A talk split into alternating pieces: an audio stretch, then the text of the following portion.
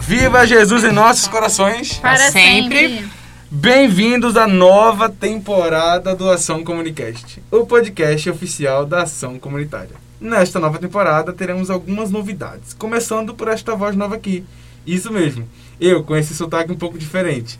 Meu nome é Felipe José e sou voluntário do projeto. Sou professor de português, estudante de letras pela UERJ, vice-coordenador do projeto Pré-Vestibular Social da Juventude, parceiro da ação comunitária e estou responsável pelo dossiê Educação neste semestre. Bem-vindos à nossa nova temporada. Eu sou o Raul, também sou voluntário aqui da Ação Comunicast, sou militante pelos direitos humanos e essa trajetória me trouxe aqui.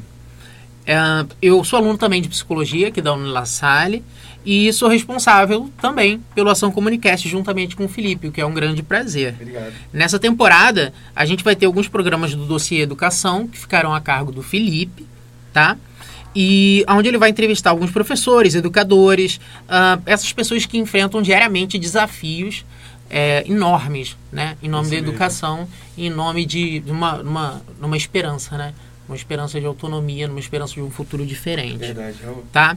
E eu vou ficar responsável pela ação Comunicast em geral. Eu vou abordar os mais variados temas, mas eu já posso adiantar para vocês que eu tenho como, como objetivo ressonar vozes que normalmente e que sistematicamente são silenciadas. Eu pretendo trazer aqui temas sensíveis e temas que emergentes nesse momento dessa sociedade, no momento em que vivemos, tão crítico. É sobre isso e tá tudo bem, né? Hoje é o nosso programa piloto e para abrir a nova temporada, entrevistaremos uma mulher aí, gente, que ninguém conhece, sabe? É uma pessoa desconhecida, Lara Bernardo, formada em História pela UERJ, quase mestre em História. Se Semana que vem. certo. Se tudo der certo, né, Lara? Vai Se dar, tudo der dar. certo. Assessora pastoral pela Unila Salle, coordenadora da Pastoral do Povo de Rua na Arquidiocese e coordenadora da Pastoral Universitária na Arquidiocese, educadora social pela Secretaria. Secretaria Municipal de Direitos Humanos. Essa mulher não é pouca coisa não, gente. Essa mulher não é pouca coisa, Lara. Seja muito bem-vinda à sua casa, né? Então eu tô te dando, tô te desejando boas-vindas da sua própria casa. Lara, fala pra gente aí, como é que tá com nós aqui? Nós aqui falando muito, falando aberto. Gente, obrigada pelo convite, né, por estar aqui hoje. É, hoje também vai ser, assim, uma passada de bastão. É, pretendo aí, nesse, ao longo desse semestre, não estar tão dentro, assim, dos programas, no, sentido de participar, de entrevistar. É, o Felipe vai fazer as entrevistas do Doce Educação, o Raul vai fazer as entrevistas mais voltadas para temáticas de direitos humanos, de sociedade. E eu vou estar ali mais orientando é, os meninos nessa trajetória, nesse sentido, né? E, então, fico muito feliz por vocês terem aceitado o convite, por, enfim, estarem iniciando aí esse projeto com a gente, que é um projeto humano, que é um projeto também acadêmico, né? É uma forma de produção também, é uma forma de desenvolvimento da linguagem, de, enfim. Perfeito. Ela vai ser a nossa editora, né? Então vocês Chefe, podem ter certeza, chefe. exatamente, Chefa. a nossa chefe. e mas vocês podem ter certeza que a cada programa vai ter sim muito trabalho da Lara, porque ela é incansável. Ela é simplesmente incansável. Mentira, eu canso, Então, mas eu finjo que não. É, é, exatamente. Ela cansa, mas ela não para. Sim. Né? Então ela vai estar sempre presente aqui, é, coordenando os nossos trabalhos e ajudando, fazendo isso possível. Né? Aliás, eu também gostaria de deixar presente aqui uma, uma- um agradecimento à professora Lívia Braga. Tá? Hoje ela não ela não está aqui com a gente, mas ela também faz tudo isso ser possível. Ela aposta na gente. Né? Maravilhosa. ela, ela, ela acredita nas nossas asas e a gente, e a gente voa, né? Por causa dela. É, então, vamos iniciar a conversa fazendo o seguinte, Lara. É, será que você pode fazer um apanhado de como foi, de como tem sido, de como foi o seu trabalho durante o momento em que você apresentou né, o podcast, falar sobre a temática que você abordou, o mundo com o qual você teve contato, para poder fazer uma passagem de bastão Uhum. pra gente? É, então, né, como a gente estava conversando aqui antes de começar o podcast e tudo mais, é, ano passado, por conta da pandemia, a gente se viu num beco assim, né? os Nossos, quase todos os nossos projetos eram muito, muito voltados para o contato humano, eram reunindo muita gente, né, uma aglomeração danada e a gente não podia continuar com aquele tipo de projeto durante a pandemia. E aí surgiu a ideia do Ação Comunicast.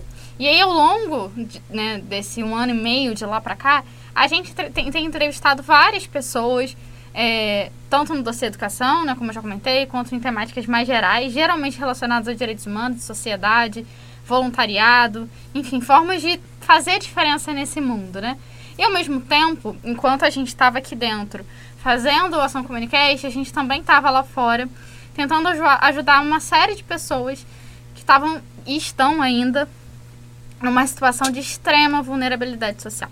Ano passado, por conta também da pandemia, um dos nossos maiores projetos, se não o maior, acho que o maior projeto da ação comunitária, foi o projeto em parceria com as pastorais sociais da Arquidiocese de Niterói, é, que se chamava Pandemia Sem Fome, e que tinha como objetivo dar conta de alimentar muitas famílias, milhares de famílias de toda a cidade de Niterói, também algumas de São Gonçalo, Maricá. A gente chegou a mandar cesta básica para aldeias indígenas, é, que que não tinham como acessar renda porque tudo parou de repente, né?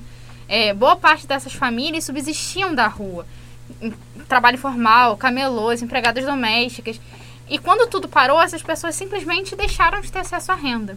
É claro que, enfim, teve auxílio emergencial, a Prefeitura de Niterói também teve um auxílio específico, é, algumas famílias ainda recebem esse auxílio, mas não dava conta, né? A gente sabe que não tem como 600, 500 reais alimentar uma família inteira. É, a gente acompanha famílias em que é uma mãe com oito filhos, uma mãe com cinco filhos. Quem é pai, quem é mãe, quem mora sozinho sabe que não tem como 500 reais alimentar uma família inteira, pagar as contas e, enfim, sobreviver. Então, a gente começou a dar conta aí dessa demanda que surgiu em parceria com a Arquidiocese. Ao longo do ano foram arrecadadas e entregues mais de 80 toneladas em alimentos, só em cestas básicas, sem contar quentinhas para a população em situação de rua, é, por conta disso, né? Por conta dessa demanda urgente que tinha a ver com a pandemia e com o crescimento da fome. E tá na hora da gente esmiuçar essa realidade, né? E tá na hora da gente retroagir, da gente voltar para procurar entender o que, que na nossa sociedade cria essa vulnerabilidade, expõe essas pessoas a esses riscos e no Sim. momento em que elas precisam, que elas precisam falta, Sim. né? E cria um, um estado de, de que se antes a, a miséria ela tolhia a dignidade das pessoas, durante a pandemia a gente viu pessoas lutando para sobreviver. Sim, e tem visto ainda, né? Sim, isso é muito louco porque é, ao mesmo tempo que a gente está vendo um a gente estava em 2020 tentando se guardar para não para não contaminar o outro, vocês estavam lá tentando salvar a vida do outro, né? Sim. Então é um distanciamento que mata. É um distanciamento que previne, mas é um distanciamento que também mata, porque vocês Sim. precisavam estar lá dentro, né? Lá no meio, tentando dar essa ajuda. E Lara, é, em 2020, né, o mundo parou por causa dessa pandemia. Muitas pessoas se isolaram, é, a gente teve que ficar isolado, não tinha como, né? Uhum. Uh, estávamos tentando tomar os cuidados necessários para que a gente pudesse vencer isso. Infelizmente, a gente teve todo esse problema que a gente já sabe.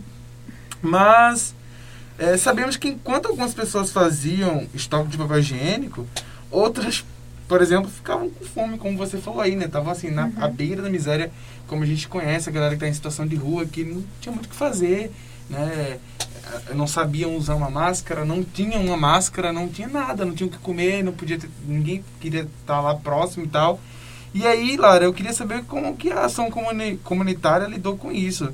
Assim, levando em consideração as famílias do pé pequeno, que vocês, vocês acompanham, eu queria até que você explicasse um pouquinho o que, que é o pé pequeno também, porque às vezes a gente é, não entende, né? Assim, quem está ouvindo pode não saber quem é o pé pequeno ou o que é o pé pequeno uhum. e qual é o trabalho de vocês lá. Então, a gente tinha essa discrepância, né? Enquanto uns estavam se guardando e fazendo estoque de papel higiênico, que até hoje é uma um incógnito o porquê tanto papel higiênico, outros estavam sem nada, sem Sim. roupa, sem banho, sem álcool, sem comida. Sim. E no pé pequeno, como é que foi isso? Teve isso uhum. dessa forma ou não teve tanto assim? Como, onde que vocês trabalharam mais? Onde que você lidou mais com a miséria humana e onde você sofreu mais e teve que dar o seu, o seu máximo ali? Ah, então, né? É, o Pé Pequeno é uma comunidade que existe atrás, atrás da Nula Salle. Aqui atrás, então, né? Isso. É uma comunidade razoavelmente pequena comparado com as outras comunidades de Niterói, né? Como, por exemplo, Morro do Estado, Viradouro. Mas é uma comunidade extremamente empobrecida. É, e é muito curioso, inclusive, é, porque o Pé Pequeno hoje é entendido muito como o Morro do Pé Pequeno. Mas todo aquele bairro se chama Pé Pequeno, né? E aí algumas casas mais nobres ali embaixo é, usam... No IPTU já não tá mais Pé Pequeno, tá Santa Rosa por conta dessa coisa da desigualdade e tal. Uhum. É, da, da valorização também da especulação imobiliária, IPTU, blá blá blá. E aí, quando você vai subindo o Morro do Pé Pequeno, o Morro da Gastão Gonçalves, que é do lado da faculdade, é, as casas elas vão inclusive mudando de cor, né? Embaixo você tem casas muito coloridas, é, com carros na garagem, com piscina, com não sei o quê. É, inclusive quem fala isso não sou eu, Uhum. é o Antônio, Antônio Lucena, que é também colaborador lá da ação comunitária e que pesquisou isso na monografia dele, ele é de segurança pública. Ele sempre fala isso, isso fica muito na minha cabeça porque do alto da faculdade, sei lá, lá do oitavo andar, do sétimo andar, a gente vê isso muito claramente. Então lá embaixo a gente tem casas muito grandes, muito bonitas. E conforme você vai subindo o morro, e cada vez que você sobe mais, e é uma subida extremamente cansativa, as casas vão perdendo cor e as pessoas vão ganhando fome, sabe? Uhum. É, esses dias, inclusive, eu fui lá em cima com um grupo de alunos e no alto, no mais alto pico do Morro do Pé Pequeno, é, não tem água, não tem esgoto. E vive uma família que é uma mãe, um pai e oito crianças numa casa que tá rachando no meio. É um paradoxo. Quanto mais alto, menos Mais direito, baixo, né? Mais baixo. socialmente, né? Na Nossa, verdade. Felipe, é porque você não, você é recém-chegado, né, em Niterói. Você reside aqui ainda Não, já. não, não. Então, Niterói, ela é uma cidade muito pequena para o número de habitantes que ela comporta e para o tamanho da renda que ela tem. Uhum. Niterói, ao mesmo tempo em que é a cidade com a maior, com o maior índice de desenvolvimento humano do estado, com uma renda per capita, com a maior renda per capita do estado, de 5 mil reais por pessoa, também é uma das, da- uma das cidades onde a gente pode chamar isso de um, de um fenômeno. Niterói ela é um fenômeno de desigualdade social. É, enquanto é, outras, outras localidades elas são pensadas de forma a você excluir a, a, a miséria, né? Geograficamente, Niterói, isso é impossível de fazer. Sim. Não tem como você gozar da vida da vida de classe média e de classe média alta em Niterói sem diariamente topar com a realidade, com uma outra Com realidade, realidade, né? que coexiste na cidade Sim. Sim. sabe?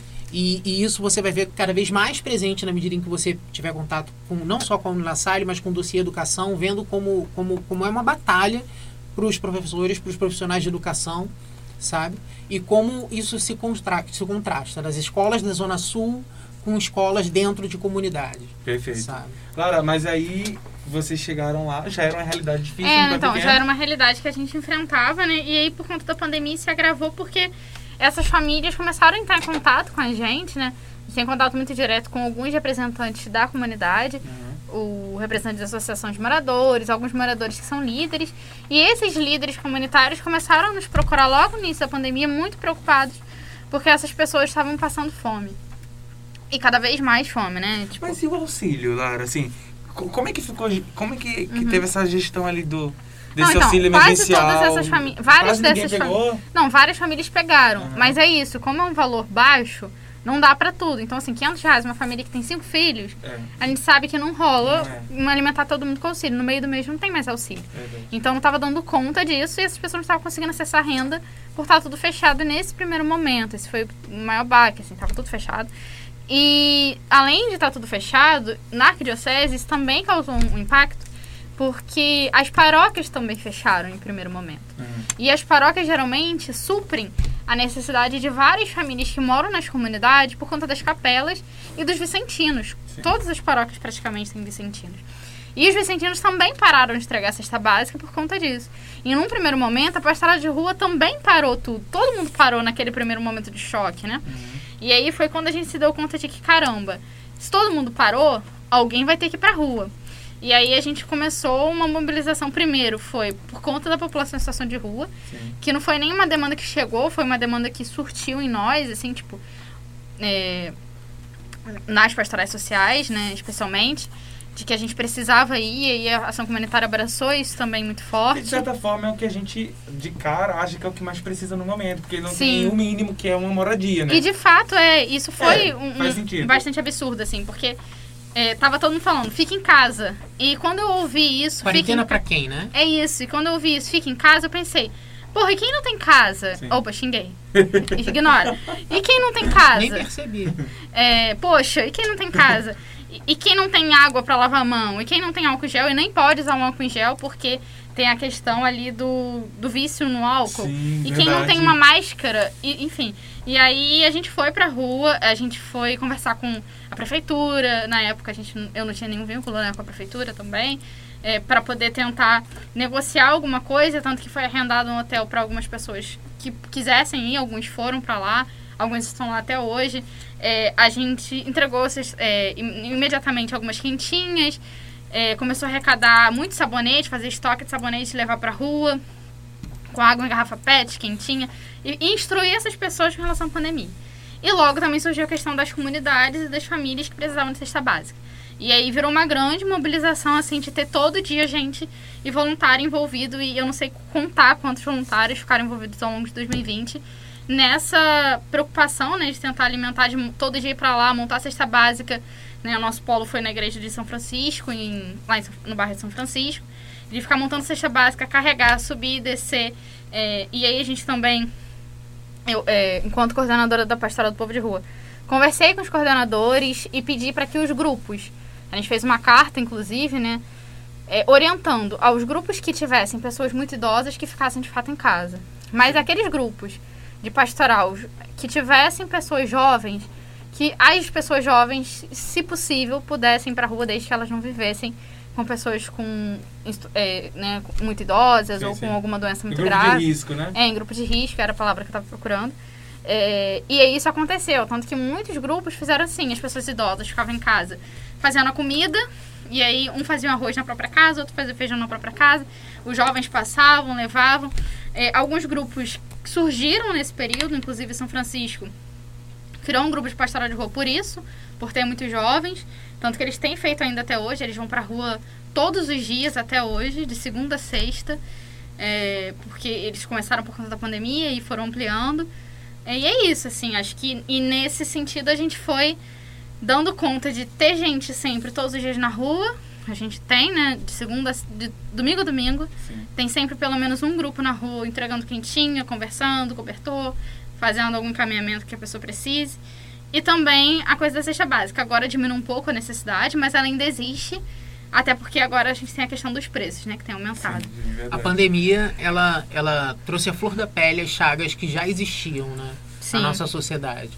É, se antes ela estava de maneira que a gente conseguia fingir que não acontecia, ou, ou maior parte, mais parte majoritária das pessoas podiam tentar viver a sua vida com normalidade, Uhum. essas chagas elas vieram à tona e começaram a sangrar de maneira que não tinha mais como como fingir que não estava acontecendo. Raul, você que é o cara da citação, é... a cruel pedagogia do vírus de Boaventura, ele fala muito sobre isso, da...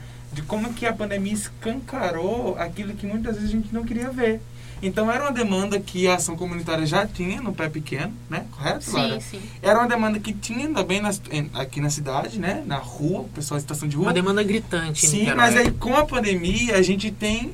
Vocês vão lá ensinar, instruir, ou seja, é uma pedagogia cruel que você tem que ensinar ali na marra, na dor, no luto, mas que deixa pra gente. Como é que a gente tava com os olhos fechados pra isso, cara? E não só, que aí eu acho que é até uma pergunta depois pra você pensar, Lara, e falar pra gente do, do, do papel, do nosso, o nosso perfil depois disso. Será que a gente vai continuar dessa forma enquanto sociedade ou será que a gente não vai? Né? Te cortando rapidamente.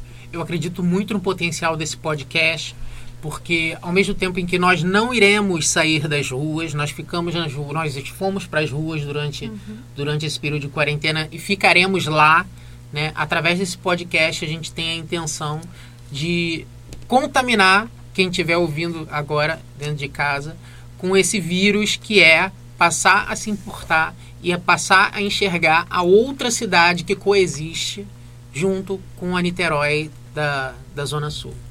Né? Essas duas cidades existem, elas habitam o mesmo espaço e, e é importante que a gente se dê conta disso. É importante que a gente comece conhecendo quem nós somos, aonde nós moramos. Né? Esse podcast é um espelho, ele é um espelho das nossas dores né? É, os efeitos da, da quarentena, é, eles trouxeram a fome, eles trouxeram a miséria, eles trouxeram a doença para as pessoas em vulnerabilidade social e eles trouxeram, eles colocaram à tona o quão sensível nós estávamos emocionalmente já antes da pandemia, por pressões sociais, seja pelo trabalho, por não assumir formas saudáveis de se relacionar com as outras pessoas. E a quarentena, ela fez também surgir né, um pico de necessidade de, de apoio psicoemocional. Né? E, e, isso também é uma coisa a, a, se falar, né? Não existe uma, uma sociedade em que uma pessoa vive totalmente isolada. Tudo aquilo que acontece em qualquer ponto da sociedade vai gerar consequência que vai, que vai, que vai se alastrar por toda a sociedade de alguma maneira, né? Então, por isso, se importar com o outro é também se importar com si, consigo mesmo né? Para retrazer, a, a, a, recobrar a dignidade dessas pessoas que estavam passando fome, é resgatar a humanidade que está dentro da gente, né? E que urge de se fazer. Sim, eu acho assim que você fala sobre essa quarentena e a gente percebe também, principalmente a Lara, enquanto representante da, da, ação, da ação comunitária, que já, já existia uma quarentena. Né? O Boaventura fala isso. Esse menino do pé pequeno, será que ele tinha acesso a, a todas as coisas, a todos os lugares, a todos os bairros aqui de Niterói? Será que ele conseguia ir tranquilamente? Porque assim, a gente que vai para vários lugares, a gente ficou em casa. Mas a galera que já estava em casa, porque sempre esteve em casa, porque nunca pôde ir para outro lugar, para ele é uma quarentena que não faz muito sentido. Mais Entende? do que isso, as pessoas que sempre estiveram em casa, pior as pessoas que sempre tiveram dentro de si, as pessoas que nunca saíram de si. Também. Uma, um modus de, de vida de uma sociedade egoísta, de, de pessoas voltadas para si.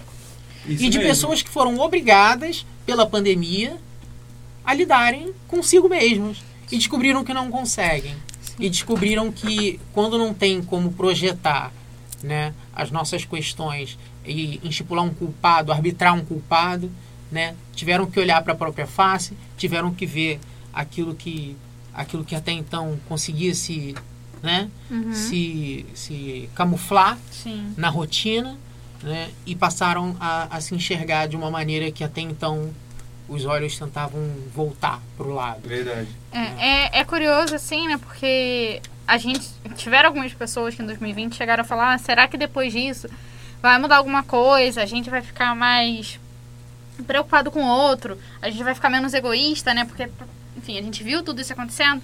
E eu acho que não, assim, sendo nada otimista, geralmente eu, eu, eu, não tenho sido, infelizmente.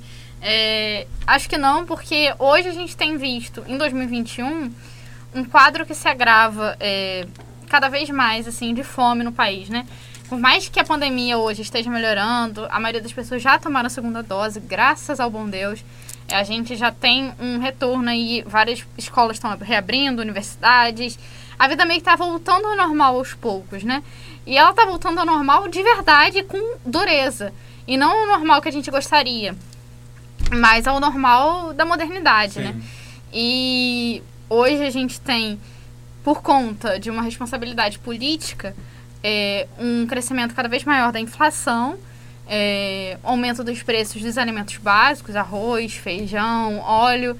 É, outro dia eu fui ao mercado e quando eu fui embora eu chorei. E eu não chorei porque tava caro e eu não ia poder, sei lá, comprar alguma coisa. Eu comprei minha comida, tava tudo certo. Eu, sei lá, deixei de comprar um vinho para comprar arroz. E tá tudo bem, eu não posso ficar um mês sem beber vinho, não vou morrer por isso. Só que alguém vai morrer. Porque não consegue comprar arroz. Porque não consegue comprar arroz. E eu queria, não, eu queria instigar você primeiro aqui. Você já tá falando, mas eu queria. Uhum. Você é de história. E, e, quem conhece Lara sabe que Lara adora uma polêmica. E aí, é, a gente tá vendo um cenário, uhum. vou contextualizar porque eu gosto muito de falar. É um cenário de, de um espetáculo da, da fome. Sim. Né? A mídia adora isso. E assim, todas elas sem, sem, sem distinção. E a gente está vendo o que antes a gente comia carne, agora a gente está comendo osso. Sim. E ontem, acho que foi ontem, não sei se vocês viram isso, mas em Recife, não, no Ceará, um carro do lixo passou, né?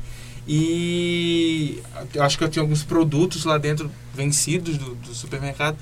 E a galera em cima. Lara, aquilo me lembrou, eu não sei se você vai lembrar um espetáculo, para quem não conhece, eu e a Lara que já, já, já temos uma caminhada de pastoral, mas lembra uma vez que a gente estava fazendo missão de rua e tinha um, um rapaz é, no chão, ali na rua, na rua de São João, ali atrás da igreja. Ele estava pegando comida e a gente querendo falar com ele à noite, Raul, escuro, ele estava sujo. Aquilo me lembrou muito isso, porque e, e não existia Uhum. pandemia, tá? Isso foi muito, muito tempo Sim. antes da pandemia. E agora, Lara, era uma galera que tava. Eu falo de espetáculo de terror mesmo, tá? Sim, sim. Mas a galera se diverte. Era algo que era escondido. Se Uhum. a gente fosse atrás, a gente via, mas agora não. E eu queria saber de você, historiadora e envolvida com todo esse processo do, da defesa dos direitos humanos, você acha é quase óbvio a pergunta, mas você acha, aí eu queria que você justificasse um pouco, para ficar um pouco mais claro, se tem uma relação desse espetáculo com a política atual? Se perdeu a dignidade ou não? Ou como é que você vê isso, enquanto um agente que está Uhum. ali, que conhece a miséria do povo? Tá. É, assim, em momentos de crise, né? é, é, a gente está numa crise crescente há um tempo, assim, não é de agora. É, eu lembro que em 2000 e, sei lá, não lembro o ano agora, 2016 talvez, eu estava tendo uma matéria na faculdade de História Contemporânea 4. E uma professora na época falou assim: é, vocês acham que a gente está em crise? A gente não está em crise ainda. A gente está, mas a gente está na descida da curva da crise, né? E aí- 2016. 2016. Ele explicou, na época, um economista, que depois eu fui procurar saber mais, que chama Kondratiev, que é um economista russo, que explica as ondas de crise e crescimento do capitalismo. É, e, de acordo com as ondas de Kon- Kondratiev, ele não escreveu sobre o nosso tempo, porque ele não está vivo para viver o nosso tempo, mas dá para fazer previsões, porque as ondas dele são 20 anos de crescimento e 20 anos de queda. Cerca de 20, não, não exatamente 20. Sim.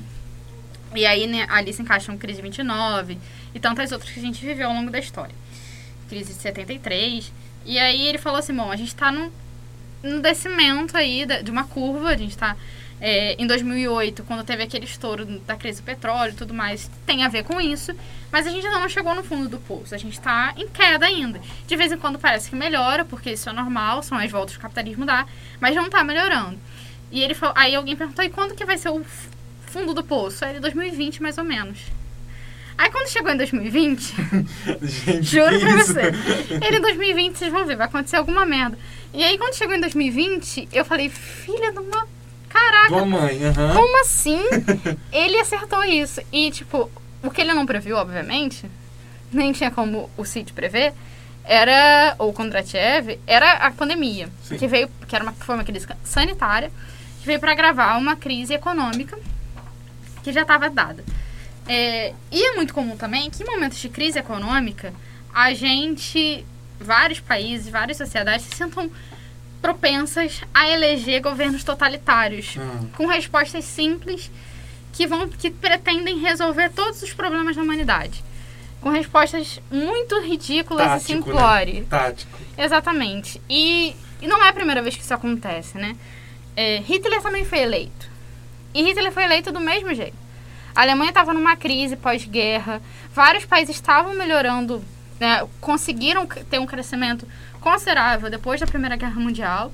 A Alemanha nem tanto. E aí veio a crise de 29 Uhum. que a gente fala de crise de 29, mas que o agravamento dela se deu ao longo da década de 30. Né? Ela foi, teve um pico grande ali em 29, a década de 30 foi o fundo do poço, depois só que foi crescendo. E aí, ao longo da década de 30, é que o Hitler é eleito. Com essa narrativa, com esse discurso, né, de que nós somos os pobres co- coitados, e na época ele colocou a culpa nos judeus, nos negros, nos homoafetivos. A única diferença é que agora a gente não coloca a culpa nos judeus, mas tem muita gente que coloca, por exemplo, nos árabes, nos islâmicos, Sim. enfim, em outros grupos, né? E também nos negros e também nos homoafetivos. E fazem, fazem acusações parecidas, geralmente de cunho moral, é, e com tentativas de responder tudo de uma forma muito simples. Tanto que quando o, Bolso o presidente foi eleito, o Bolsonaro, quando ele foi eleito, ele disse que o, ele, se ele fosse eleito, o Brasil, ele queria ser eleito para o Brasil não virar uma Venezuela. Ele nem sabia o que era Venezuela. E nem o povo sabia o que era Venezuela. E nem o povo sabia o que era Venezuela. Eles só estavam Mas reproduzindo um discurso. Sim, justamente. É, um discurso que cola, né? E hoje, é, tanto que hoje tem muita gente dizendo, ah, ele não queria que fosse Venezuela, mas tem gente pegando comida no lixo. Já tinha gente Sim. pegando comida no lixo, só que tem cada vez ficado mais claro isso, né? Espetáculo. Que antes, quem conseguia comprar um arroz e feijão não tá mais conseguindo. A fórmula da ascensão tirânica é você cooptar a angústia popular, Sim, né? De maneira que você possa, enfim, se apresentar enquanto solução, né? E aí foi É criado a imagem do vagabundo e do cidadão de bem. E- Exatamente. Verdade. Você divide a sociedade Exatamente. e você, na medida em que você manipulou a população para criar um problema, fica muito mais fácil você se apresentar enquanto solução. E o mais interessante, o Raul, é que- vazio da, da política técnica e econômica que até então a imagem de um tirano, de uma, de uma, de uma pessoa sem qualquer conhecimento ou preparo político deixou, foi um prato cheio para o neoliberalismo entrar, bancar esse projeto e trazer ao Brasil o que nós vemos hoje. E eu acho que né? mais do que neoliberalismo só, porque tem, obviamente, uma política ne- neoliberal, mas não é só. É uma política, é uma necropolítica, é uma política que mata, é uma política genocida e que não tá preocupada mínima, com o mínimo, assim, do Eu acho povo, importante sabe? a gente dar nome, porque quando a gente tem esse discurso, né, é, a gente consegue ver essa ascensão do presidente da República lá atrás, que a Lara vem falando, por meio do discurso. Sim. E o discurso é muito simulado, né? Só que nem todo mundo consegue ter isso. Uhum. E aí já entra em outra discussão que a gente vai falar um pouco mais no dossiê educação. Só que ah, quando a gente tira do, do povo a capacidade de estudar, de analisar as coisas, a gente tem isso. E esse cidadão de bem é muito interessante, porque se a gente for ver etimologicamente, o cidadão de bem é o cidadão que tem bens. Ou seja, a galera se autodeclara cidadão de bem sendo pobre, à beira da miséria, sabe? É a galera que concorda com esse, com, com esse discurso, com esse governo, mas que tá assim para também pegar o osso. Ou está, está pegando também e não, né? E aí, Lara, eu queria saber como é que você, enquanto historiadora, vê isso, essa construção das narrativas e que, que se repete ou não se repete. Como assim? Eu Porque acho que como é que dá o pra- povo pode ver isso e ainda acreditar? É, acho que duas coisas. assim, Não dá pra gente dizer que simplesmente se repetem as narrativas, elas mudam um pouco de forma, mudam um pouco de rosto, por mais que elas sejam muito parecidas. E sim, a gente tem como pegar, fazer uma análise do discurso do Bolsonaro, por exemplo, e dizer que ele é fascista. Uhum. Enfim, dá pra gente dizer isso. Mas não é o mesmo fascista do Hitler, fascismo do Hitler. É um fascismo um pouco diferente Neofascismo. um neofascismo com características próprias do nosso tempo, mas é também, obviamente. É, só que tem a ver com isso, né? É o povo que não conhece a própria história tá fadado a repeti-la. Então Sim. a gente tem é, um povo repetindo a própria história. É, e aí você falou também dessa coisa, né, de tem mercado vendendo osso e tudo mais. E aí volta pra tudo que a gente tava falando no início, assim. É, A primeira como farsa, a segunda como tragédia, né? é, e que a pandemia, ela não. Ela veio, ela. E ela passou, ela tá passando, sabe? Isso, assim. tá passando. É, as pessoas. Nossa, eu- eu ficava muito incomodada, fico ainda, quando as pessoas falam de novo normal. Porque não existe novo normal. Aconteceu um monte de, de crise sanitária ao longo da história, isso não mudou porcaria nenhuma. É, isso não fez com que as coisas realmente mudassem, assim. É, isso fez com que as pessoas em situação de pobreza ficassem mais pobres e morressem. E, enfim, porque os sistemas, o sistema que a gente vive é cruel, né? Seja o capitalismo, seja o pré-capitalista que a gente tinha antes. É, e hoje a gente tem visto isso, que o nosso novo normal é só o osso sendo vendido. Né? Não, é, não, não, teve nenhuma mudança significativa para os mais pobres de melhora. De melhora. Teve de piora, obviamente. Embora os discursos digam que sim. E você acha que esse, esse governo, esse, esse- essa forma de governo tem uma cara, Lara? Você acha que tem uma cara ou... Porque eu já vi várias vezes, né, algumas pessoas falando sobre isso. Sobre ter cara. Você acha que, que o Bolsonaro é a cara dessa nova forma ou ele é apenas um fantoche? Existe uma máquina por trás que organiza tudo isso e que se a gente não tiver cuidado só vai se, se repetindo, repetindo. Como é que você, enquanto historiadora, vê isso? Tá, você tá me fazendo umas perguntas difíceis. Que, assim, eu não sou cientista política, né? Então eu posso cometer alguma gafe aqui. Mas no meu entendimento pessoal, na minha análise de mundo, assim, Uhum. enquanto historiadora também, enquanto, enfim, uma pessoa política, eu percebo que que assim o Bolsonaro me parece um fantoche é, utilizado por grupos neoliberais, como o Raul falou. Obviamente, eles têm interesses. é, grupos neoliberais que não estão preocupados se o que para promover o que eles querem que seja promovido, seja feita uma política no meio tempo, no meio caminho, Com genocida, exato, genocida com agenda de costumes, uma, uma política fascista, eles não estão preocupados com isso, né? Por mais que essa não seja uma pauta necessariamente deles, porque o neoliberalismo não é necessariamente moralista. Sim. Na verdade, é até um pouco Na contraditório. verdade, o, o neoliberalismo ganancioso, inaugurado pela era Thatcher, né, com, com o, né, o neoliberalismo egoísta, né, Sim, ele, ele passa, ele, ele tira totalmente a ética né, no momento de, de, de se pensar dinheiro. E aí sim, amigos, amigos, ou seja, dignidade, humanidade, Sim. brio, respeito, caráter à parte, né? Negócios à parte. exatamente. E aí, nesse sentido, o Bolsonaro ali foi usado como um fantoche porque era conveniente. Porque é isso. A gente estava num momento de crise, as pessoas estavam precisando de um discurso simplório e ele foi usado como um fantoche nesse sentido.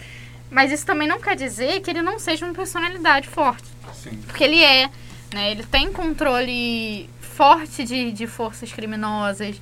Ele tem um poderio ali. é, É muito popular também, né? Fala o que o pessoal quer ouvir. ele quer, fala o que, as, o que as pessoas querem ouvir, né? Ele, exatamente, ele é uma figura carismática nesse sentido. Então ele é vantagem para os grupos neoliberais. Enquanto ele for vantagem, ele vai continuar onde ele está. Quando ele parar de ser, ele deixa. E isso fica muito claro no momento em que. Eh, No 7 de setembro, né? Que ele Sim. fez um monte de cagada. No dia seguinte estava fazendo discurso escrito pelo Temer. Por quê? Porque aí você mexeu na bolsa, Temer meu é filho. poeta, não mexe sabia na que bolsa. Temer é poeta. Ele escreve poesia, assim. O- até então, né, o, o- bem, os interesses econômicos, eles estão prontos para embarcar em qualquer barco que seja, Sim. né? Qualquer um que esteja, que tenha, que dê a possibilidade para que se implemente políticas que possam oprimir cada vez mais o trabalhador, né? Eles, eles, eles bancam. A questão é que dessa vez se casou com, com um cara que, que juntamente com, com forças que, que fazem uma péssima interpretação né, do que é a fé, né, Sim. com grupos que defendem retrocessos que foram, que foram ganhos que demoraram décadas, décadas para serem, para serem implementados aqui no Brasil e são pessoas que estão dispostas a, a regredir talvez o quê? Uns 100 anos de Brasil? Sim, até mais. né? Só que vai dar dinheiro. Só que vai dar dinheiro. É. Ah, Tá faltando dinheiro para comprar carne, tá comprando osso, tá comprando víscera de peixe nos lugares onde, onde tem a tradição pesqueira, E tem gente mas tem gente ganhando muito dinheiro, Sim. né? Os bancos eles estão tendo superávites incríveis, né? A, a- em grandes corporações como a Amazon, né? Elas despontaram assim, sabe, com lucros, com coisas. E a questão é quantas vidas, quantas vidas, qual vai ser o custo humano, qual vai ser o custo moral de um mundo que dá sinais em todas as frentes de que não está resistindo ao modo de vida predatório do É homem essa- lobo do homem. É essa, é essa análise de conjuntura que a gente gosta, né, Lara? Mas aí, ô Raul, o que que você tem mais pra perguntar pra Lara? Que, qual a sua dúvida mais sobre essa. sobre a, a, a prática dessa, da ação comunitária, da, do contato da Lara com a miséria humana? Depois desse. Dessa tristeza toda, porque conhecimento é dor, né, gente? Pelo amor de Deus, a gente sabe que a vontade de chorar é grande. É, não, Todo dia. bem, então, no caso, é, o, o- já a gente tem que transformar conhecimento em esperança. Em porque esperança. se for para transformar em dor. Mas enquanto mais a gente eu sabe, escolhi mais a essa gente, história pra minha vida, gente. Enquanto como é que mais eu a gente sabe, mais a gente sofre. Deixa eu só, só um- o seguinte, eu sou acadêmico de psicologia, tá? No caso, eu, eu não só tô aqui, aqui tem, é um braço da psicologia, até porque eu sou mais da área institucional, da, da, da, da psicologia ligada mais à sociologia política, mas dentro da, da psicologia clínica tem aquela parada também, né? De você estar no Sim. consultório ouvindo o dia inteiro. Sim. sim, sim. Então, por favor, me alegrem, tá? Ah, é, o que eu eu quero, Lara, Lara, sabe o que, que eu quero? Eu quero saber quando é que a dor. Quando é que a dor. Aliás, porque eu espero que você não seja doida. Né? Doida? Você escolheu, é, você escolheu um, Doida um estilo de vida. Você, só um pouquinho. Mas Senão eu você estaria escolheu- fazendo outra coisa. Exatamente. Você escolheu um estilo de vida em que você se doa mais do que você ganha. Ah, e que com você certeza. sabia, e você sabia, antes de começar, Sim, com você certeza. já sabia que ia doer mais Do que ganhar. do que do que do que rir. Eu quero saber agora, esqueça a dor, a gente já conhece a dor, eu já tô sabendo a briga que eu tô comprando. Agora, fala pra mim quando é que você ri. É, eu acho que, inclusive, né, isso tem a ver com qual é o nosso papel nisso tudo, assim. Sim. E aí, é, eu lembro muito do, do amigo, eu posso chamar assim, que era o, o bispo auxiliar da Arquidiocese de Niterói, Dom Luiz. É emoção agora. É, Eu aí, emocionado. não, eu não consigo falar dele sem, né? E aí ele diz sempre assim, ele estuda é, bioética, né? E estuda bioética e mistanásia, que é a morte social, que é a morte que pode ser evitada. Que é toda essa que a gente tá vendo aí, desde 2020, de forma muito alarmante, é isso que ele estuda já há muito tempo, né? Não de agora. O pós-doutorado dele é sobre bioética. E ele fala que. Ele repete sempre uma frase que nem a dele, é, que a gente é responsável pelo outro. É, e não no sentido de que eu tenho que me culpar porque as pessoas estão passando fome, porque eu sei que a culpa não é minha. Eu não tenho que ficar desesperado em casa. É claro que assim, todo mundo tem que fazer a sua parte, né? Mas eu não tenho que achar que os problemas do país vão ser resolvidos se- por- se eu desligar a luz da minha casa enquanto tem um monte de indústria gastando água e luz o tempo inteiro. É óbvio que a gente não tem que se, não é nesse sentido. É no sentido de que quando eu vejo outro na rua, eu tenho que lembrar que ele é meu irmão, de que a gente partilha do mesmo planeta, de uma mesma vivência de alguma forma. E aí, quando eu me sinto responsável pelo outro, eu lembro do meu poder de voto, do meu poder de cidadão, eu lembro do meu poder enquanto educador, enquanto psicólogo, não importa qual seja a minha profissão. Eu lembro do meu poder de transformação sendo voluntário num projeto social, por exemplo. É, e aí, é nesse momento em que eu sou responsável por mudar. Uma cidadania ativa, né? Uma cidadania ativa, exatamente. Né, Não adianta eu ficar em casa reclamando que tem gente pegando, tendo que comprar osso, ou que tem gente desesperado pegando lixo num caminhão de lixo e, e tá pensando em ano que vem votar numa pessoa que vai manter isso como tá, ou que vai piorar essa situação. Ou ficar em casa, ou quando passar uma pessoa em situação de rua por mim, eu fingir que nem vê quando ela vier me pedir uma comida. Sim. Tudo bem, às vezes eu não tenho como ajudar, mas não custa nada dizer uma palavra gentil, tratar como olhos, né? gente, exatamente, olhar nos olhos. E aí você perguntou sobre os sorrisos, eu acho que ele tá aí, sabe? É, esses dias eu tava fazendo uma arte para divulgar voluntariado pela Secretaria de Direitos Humanos, no sábado agora.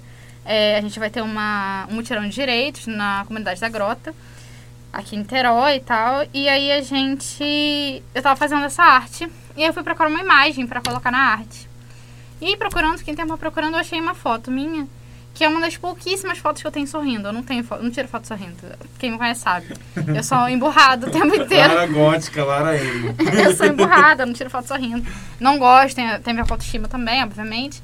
Mas tem a ver também com um peso, assim, né? é, que, Que eu acho carrega. que a gente carrega. Sempre. Eu acho que quem trabalha com isso entende Sim. que a gente carrega um peso que é muito difícil, pra mim pelo menos, eu sou muito esponja, né? É muito difícil sorrir sabendo que tem gente passando fome, assim. É, é óbvio que eu tenho que desligar às vezes, eu tento, obviamente, mas é muito difícil. E aí, porque você lembra das famílias que estão precisando de ajuda, e esse telefone toque, é uma família pedindo uma cesta básica, é desesperador. Mas aí eu tinha essa foto.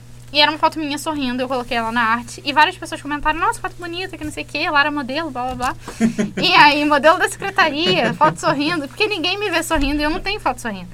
E aí eu até comentei com algumas pessoas de que aquela é uma das poucas fotos que eu tenho sorrindo, porque aquela foto, naquela foto eu tô fazendo voluntariado. Aham. Eu tô com eles, eu tô fazendo. É até um- uma foto de uma atividade dessa comunitária.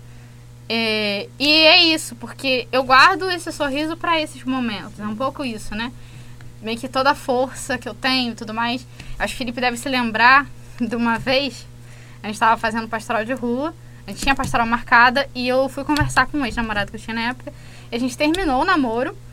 E eu- minutos antes da pastoral. E aí eu desci, comprei um chocolate e fui pra pastoral. Quando eu cheguei, eu tava com o rosto todo inchado. Obviamente, as pessoas perguntaram se estava bem, se eu queria ir pra casa. Eu falei que não. E foi uma pastoral extremamente forte aquela. Aquele dia foi, nossa, Aconteceu tudo que podia ter acontecido na da terra. e durante a pastoral eu sorri para aquelas pessoas, dando um sorriso que eu não tinha para mim, porque eu tava triste, eu tinha terminado um namoro e tal. É, então acho que é isso. O sorriso tá aí, sabe? Tá na doação e no entendimento de que eu sou responsável pelo outro. encontro com o outro, né? Vamos, eu quero fazer essa passagem. Vamos, eu- mais uma pessoa que eu quero deixar presente aqui. Aliás, esse cara vai estar presente em- nos meus programas. Eu, eu pretendo fazer citações, trabalhar citações literárias. A de hoje, a que eu gostaria de falar é de Guimarães Rosa, em Grande Sertão Veredas. Ah, no momento em que o caboclo diz: qualquer amor é um pouquinho de saúde, é um descanso da loucura. Então, eu acho que a gente podia terminar hoje, né, já que, né, fazendo a- daqui um pacto, nós três. A chefa, eu espero, em primeiro lugar, primeiro acordo do pacto A é, patroa. é- é não bate tanto na gente, bate fraco. A primeira coisa Diga do mais, pacto por favor, é, patroa. bate fraco, né? Mas é terminar fazendo um pacto nós três de, de, de transformar o Ação Comunicast num espaço de acolhimento, num espaço em que a gente divide os nossos pesos e que a gente carrega esses pesos juntos, porque eu sinto muito. Eu não sei o que me fez escolher, mas eu já escolhi. Eu estou muito decidido e, e eu Já não dá vou pra voltar mais atrás. Exatamente. É o tipo de coisa que depois que você sempre, deita a cabeça tranquilo no travesseiro, né, você fica viciado nisso. É e aí o dia seguinte é a mesma batalha. E aí e é assim que eu quero que eu, que eu pretendo seguir pro resto da minha vida. Eu pretendo compartilhar esse peso da Lara. Eu acredito que você, Felipe, vai trazer um alto astral que vai que vai ser um diferencial maravilhoso aqui, né? E que a gente pode começar juntando pessoas improváveis, encontros improváveis e mostrando o quanto, quanto, quanta boa vontade tem espalhada por aí. Sim, eu, eu só queria é, falar rapidamente porque estar aqui hoje, a Lara, a gente vem de uma. O que uniu, o que uniu, o que me uniu a, a Lara foi é, a miséria, né? A miséria do outro, o desejo do outro e de, de querer viver. E eu acho que a gente já passou por tantas, tantas coisas juntos, a gente já perdeu tanta gente junto, e eu fico um pouquinho emocionado. É, mas eu acho que a gente está aqui hoje pelo Rodrigo, a gente está aqui hoje pela Dai, a gente está aqui hoje pelo seu Eventino, a gente está aqui hoje pelo, por todos aqueles que a gente perdeu, por todos aqueles que a gente não conseguiu. é, desculpa, gente. Mas por todos aqueles que a gente não conseguiu é, fazer mais, sabe? A gente fez tudo que a gente podia, mas que não cabe só a gente. E é esse compromisso. Eu acho que é sobre isso, sabe? Essa gíria que tá aí, mas é sobre isso. A gente se comprometer em todos os lugares que a gente puder estar, para que alguém possa olhar para aquele outro e falar: não, eu vi isso aqui lá no podcast, que dá para sei lá, né? Isso. Então, eu agradeço muito, Lara. Muito obrigado mesmo pelo convite. E agradeço muito por todas as experiências que todos aqueles que passaram pelas nossas vidas na rua e que não estão mais aqui trouxeram pra gente. Esse foi o Felipe. Ele vai ser o apresentador do, do podcast nas semanas sobre educação. Eu sou o Raul. Falarei em, princi- principalmente sobre política e direitos humanos. Vou colocar o dedo na ferida. E viva Jesus em nossos corações. Obrigado a todos. Nos vemos no Doce Educação. Muito obrigado e viva Jesus em nossos corações. Obrigada, gente, pelo convite. E agora é com vocês nos próximos episódios.